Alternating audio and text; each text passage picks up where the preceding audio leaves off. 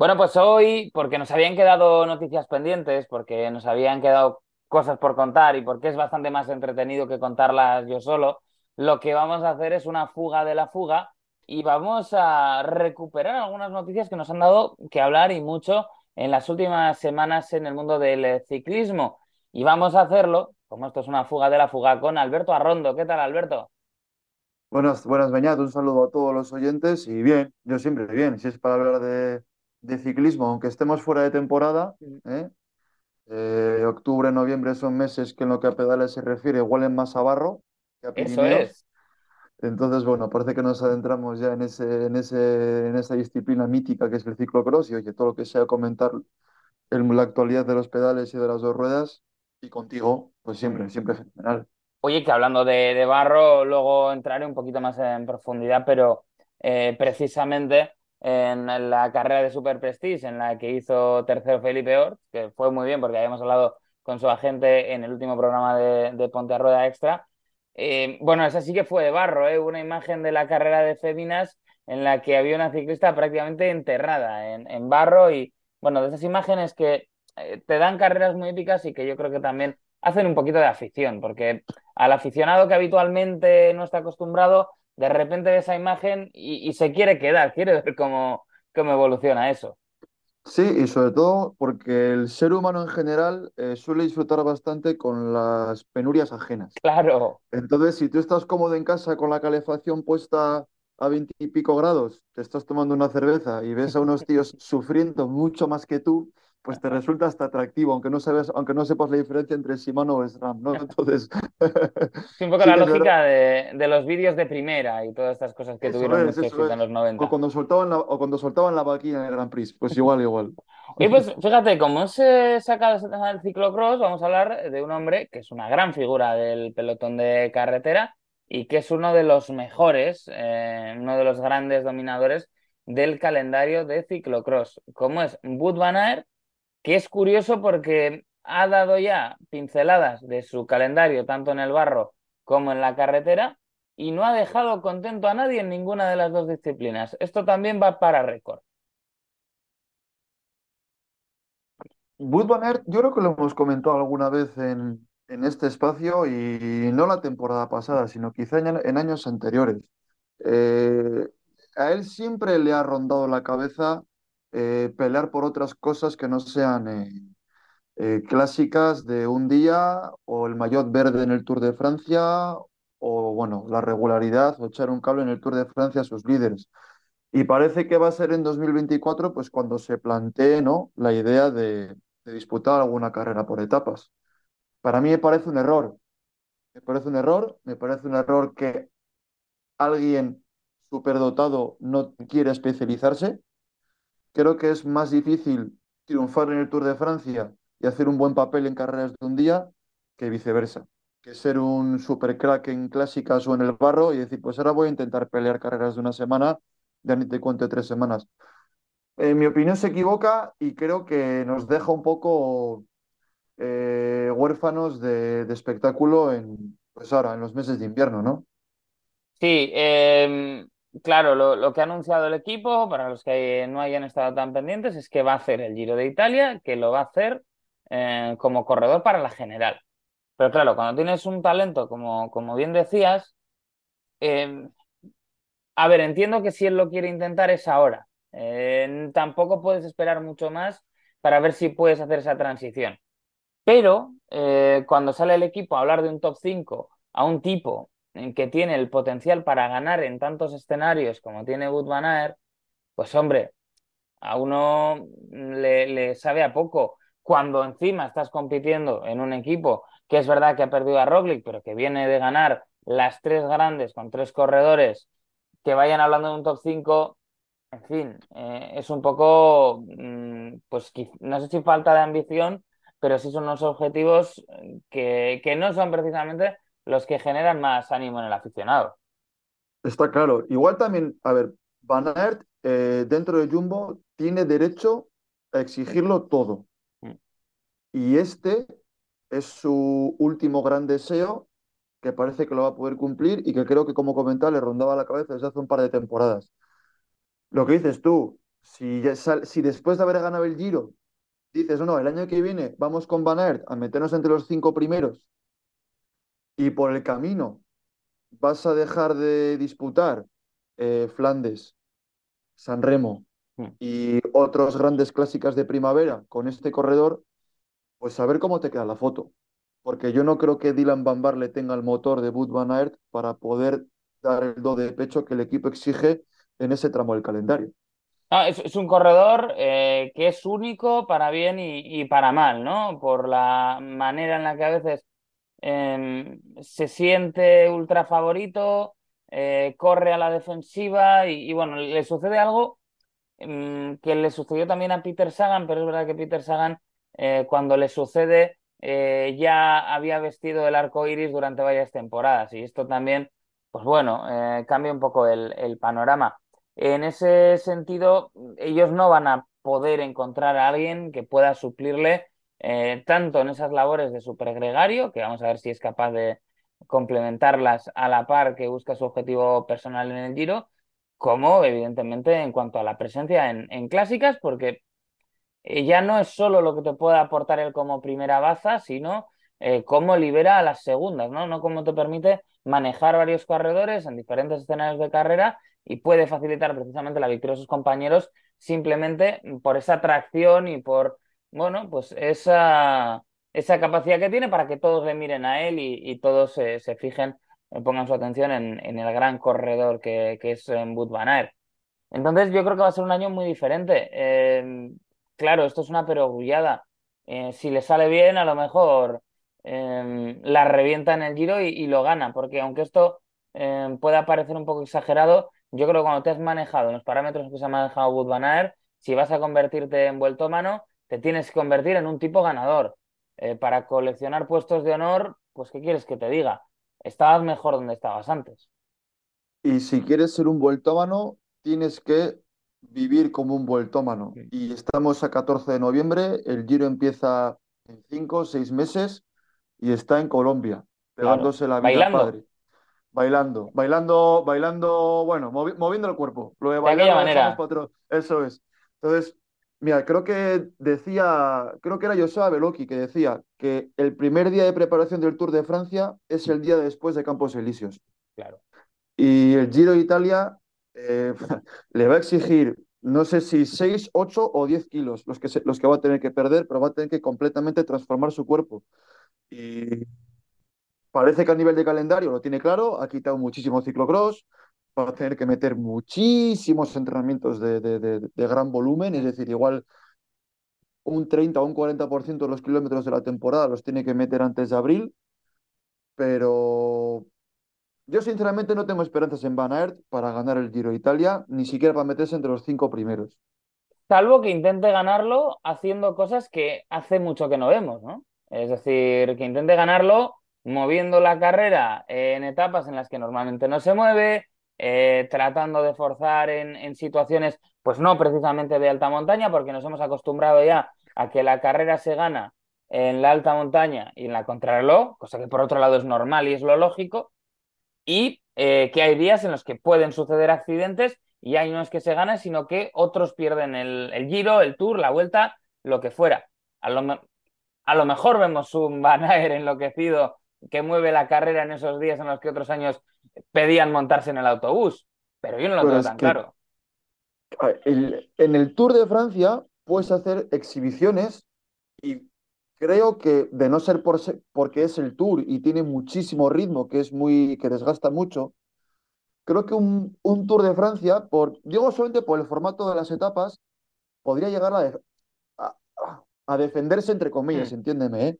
sí, Pero es que en el Giro de Italia tienes Mortirolo, tienes Añelos, tienes Gavias, tienes o sea, auténticas brutalidades. Tú cuando ves es- es- esas imágenes que está en la parte de abajo del Añelo, del Gavia, y que se ve la cima de arriba nevadísima, mm, con tres metros de nieve. Un saludo a, Steven Krisvik, que bien sabe de lo que es comerse la nieve. Eso es nivel, eh, eh, estar tanto, tanto, tanto tiempo por encima de 2000, de 2200 metros y demás, es que, es que Wout van Aert es belga, por mucho que esté en Colombia ahora. eso es. Entonces, Y eh, mover, mover la carrera no, la, no es tan fácil moverla a esas alturas y con esas exigencias físicas. Eh, y por completar con Bud Banner, antes de saltar a otros eh, temas que tenemos pendientes, precisamente relacionado con el ciclocross. Entramos en el terreno de la especulación, pero sí que se viene apuntando estos últimos días que Flanders Classic y la UCI, que organizan buena parte del calendario de, de ciclocross, mm, pues no están en, digamos, del mejor de los ánimos por la decisión de, de Van Aert de, de bueno, pues de, de recortar su calendario es verdad que creo que hay que hacer, José, es que es una, es una expresión que no me gusta, ¿no? Pero esto de hacer pedagogía, pero hay que recordar que hay carreras muy bonitas, muy interesantes, y que no hace falta para disfrutar del calendario tener a los tres tenores, como se ha venido a llamar, si están mejor, pero si no están, hay mucho interés, y hemos vivido este fin de semana, por ejemplo, en dos muy buenas carreras, tanto en Super Prestige como en Copa del Mundo. Pero bueno, e, es cierto que, claro, eh, quizá nos falta la perspectiva de lo que suponen estas carreras en Bélgica y lo que pueda suponer perder a un Wood Van de este calendario.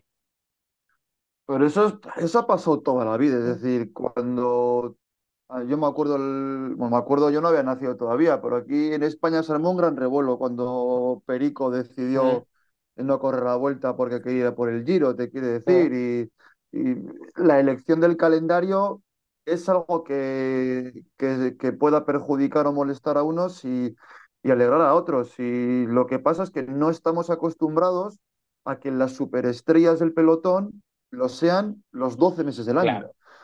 Es decir, antiguamente los corredores muy buenos en carretera, los vascos, por ejemplo, compaginaban con ciclocross, porque aquí hay mucha cultura de ciclocross, pero lo normal era ver a, Stephen Roach o a Greg Lemon coger mucho peso en invierno y demás, y luego volvían a la carretera otra vez. ¿Y ahora qué pasa? Que tenemos tres gigantes del ciclismo de carretera que vienen del ciclocross, como son Pitcock, Van der Poel y Van Aert. Entonces, ¿qué pasa? No, no, los queremos para la carretera, pero también, pero ahora, pero, pero vienen del barro, no, pero son del barro, no, pero eso va a pasar siempre. Es decir, eh, y lo que dices tú, Beñat, hay carreras preciosas, pero preciosas, intensísimas, divertidísimas, duran 55 minutos, una hora, hora y tres y poco. Y es un espectáculo ver el ciclocross sin fijarte en los nombres, desde el primero hasta el último corredor. Va a, soñar un, va a sonar un poco añejo el comentario, pero es verdad que el ciclocross tiene un formato perfecto para que te dejen verlo. ¿eh? O sea, que a veces no es. Sí, totalmente. No es sencillo eh, en el fin de semana, que hay muchos planes, que hay que eh, combinar, que hay que compartir. Oye, una carrera de ciclocross es un tiempo fantástico en una franja horaria que tampoco es de gran utilidad durante ya el otoño-invierno. Y bueno, pues a hacer la tarde una horita se te puede perdonar. Así que ahí va la recomendación. Y luego hablando de Van Aert y de ciclocross, tú te diste cuenta de una cosa importante en una de las últimas imágenes que compartía el eh, corredor eh, a través de las redes sociales. Sí, ya sabes que yo para el tema de la ropa y el material soy un poco, soy un poco friki. Y sí que me fijé que estando ahí en, Colombia iba con la equipación de ciclocross, con el, con el ribete arcoiris en el cuello y en las mangas. Y yo, cuidado, no puedes andar en carretera con la ropa de ciclocross porque no eres ex campeón del mundo. Entonces yo creo que la sábana santa debe ser siempre protegida. Me ha recordado un poco a cuando eh, eh, Barney, en Cómo conocí vuestra madre, eh, aprovechaba para ligar diciendo que era jugador de los Yankees. No sé si Van Aert ha ido por ahí diciendo que él ha sido campeón del mundo. No pues se puede estando en Colombia y con estando en Colombia y con Rigo por ahí, no sé si al ligar ha ido o no, pero seguro que a, pasarlo bien seguro. no, tengo ninguna duda. Está dejando imágenes muy bonitas y de un Rigoberto Urán que, bueno, que es un tío muy simpático, eh, que creo que se ha estrenado ya en Colombia eh, la, serie sobre su vida, esa especie de, bueno, pues eh, ficción sobre lo que ha sido su carrera y que yo tengo ganas, ¿eh? a ver si alguna plataforma se anima porque tenía ese tono melodramático que, es bastante interesante también y que podemos divertirnos los aficionados al ciclismo. De Colombia nos vamos a mover un poquito más, vamos a charlar porque no habíamos comentado esta noticia con nadie. sucedió además en una semana en la que el miércoles fue festivo y por tanto, bueno, pues no tuvimos tiempo de explayarnos. Y la pasada semana estuvimos otras eh, cuestiones y claro, es uno de los grandes temas de esta en postemporada ciclista, como es el fichaje, el retorno de Nairo Quintana a Europa, el retorno de Nairo Quintana a Movistar.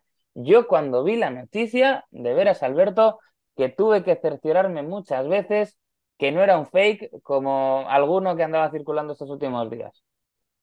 El tema de Nairo Quintana y de hablar del tema de Nairo Quintana pasa como, como cuando hablas actualmente de política, que está todo en un momento tan, tan extremo que te da a veces Mm. como hasta pereza, ¿no? Es que dices, te iba a "Mira, ¿sabes decir que... em, ¿Sabes qué? Que como, como, no, como no me vas a entender lo que quiere decir y todo va a mm. ser valorado de forma subjetiva, pues ya lo comentaremos más Es adelante, ¿no? más, es que iba por ahí. Es que a balón parado me hubiera creído antes que se había muerto Bertrán Endongo a que fichaba Nairo Quintana de nuevo por Movistar. Movistar.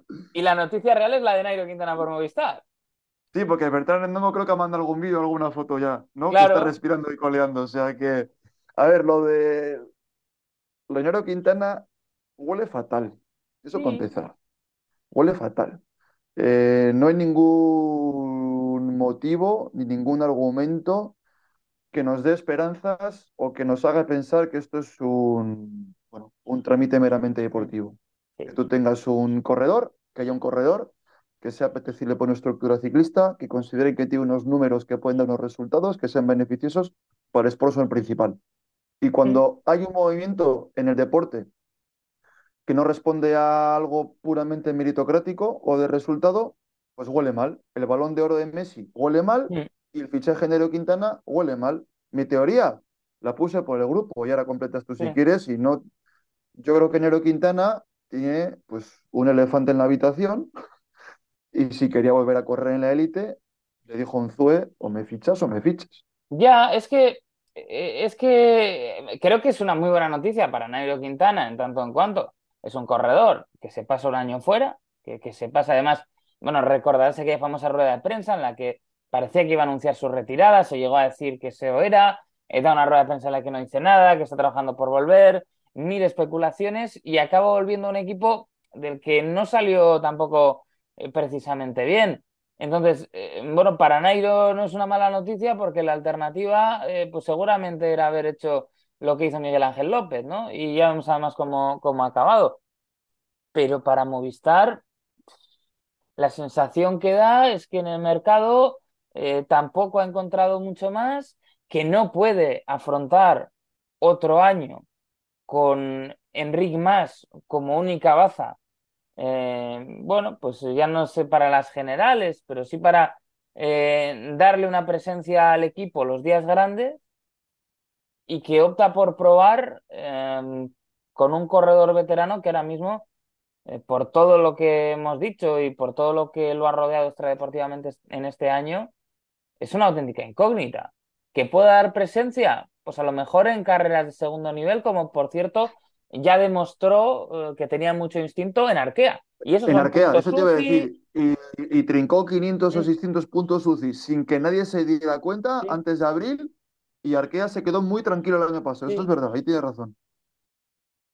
Pero en términos de lo que era eh, la renovación que venía afrontando Movistar en estos años, en- da la sensación de ser un cierto paso atrás que se puede sumar a movimientos como la marcha de Ledanoa, que se puede sumar a movimientos como la marcha de Pachi Vila y que te deja una sensación de que todas las novedades ya estaban ahí. Es decir, eh, Rojas eh, pasa a ser de ser ciclista a director deportivo, vuelve Nairo Quintana y, y no sabe uno muy bien eh, pues cuál puede ser el proyecto de la escuadra telefónica. Es, es muy triste, Beñat. Es muy triste porque, porque eh, Abarca es, es un gigante dentro del mundo del ciclismo. Es una estructura histórica. Es una estructura histórica. Me atrevería a decir, sin miedo a equivocarme, que probablemente sea la estructura con más, con más grandes vueltas o con más tours, desde luego, desde, desde el Reynolds en el 81-82. Y, y ver que se va, se va desintegrando, se va desmembrando, va haciendo el ridículo, no consigue retener a las figuras porque, porque la, la última gran perla, como era eh, Mateo Jorgensen, ¿verdad? Mm. Eh, se va. Cuando han tenido buen equipo con Landa, con Nairo, con el Bala y tal, y con... no funciona. Eh, tienes un CEO que creo que no se renueva.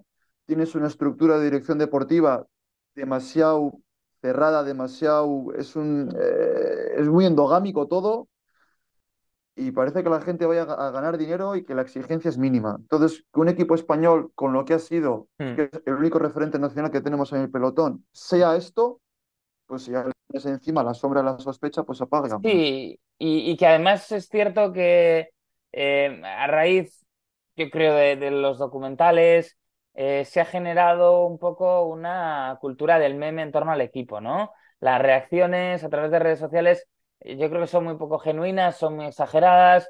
eh, lo bueno es buenísimo, espectacular, lo malo es lo peor que ha habido nunca, cuando normalmente la realidad suele estar en parámetros más, más grises.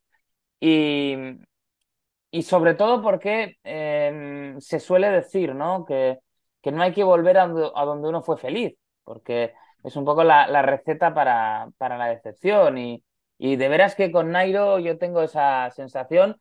Creo que es un grandísimo corredor, que nunca, eh, que no suele estar eh, todo lo valorado que, que merece, que mm, seguramente nos llevaría una revisión de lo que fueron eh, los tours de dominio del Sky para entender hasta qué punto Nairo Quintana fue el corredor que más cerca estuvo de hacerle, bueno, pues cosquillas por lo menos a la escuadra británica, eh, cómo hizo soñar a todo un país, es, es clave en el resurgir del ciclismo colombiano, pero es verdad que ahora mismo mm, su aportación en los grandes escenarios a mí me deja dudas, a lo mejor nos equivocamos, es capaz de levantar los brazos, evidentemente hablamos ya de victorias de etapa, eh, de nada más, eh, ya el Nairo pre-año en blanco iba a las grandes vueltas buscando etapas y no generales, por tanto, pensar que esto va a ser diferente ahora en su retorno sería una gran sorpresa, una gran ingenuidad.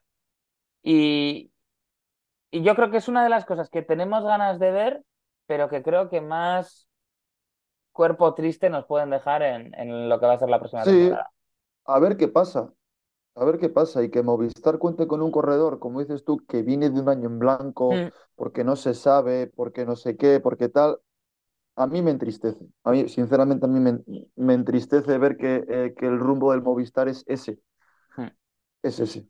Básicamente, básicamente. Pero bueno, oye, es, es, es, es una pieza más del puzzle, del pelotón, de la, de la serpiente multicolor. Es una pieza más de este, de este gran rompecabezas que es el, el mundo del ciclismo y lo que tampoco puede hacer es que, es que empañe el espectáculo. Veremos hasta dónde llega el recorrido del colombiano y como mm. decías y como comentabas antes, lo que puede hacer Enric Mas en 2024, que sigue siendo una, incógnita y se acerca más a, a Mikel Landa que a Miguel Indurain, ¿eh? Sí, esa será un tema que podemos hablar largo y tendido.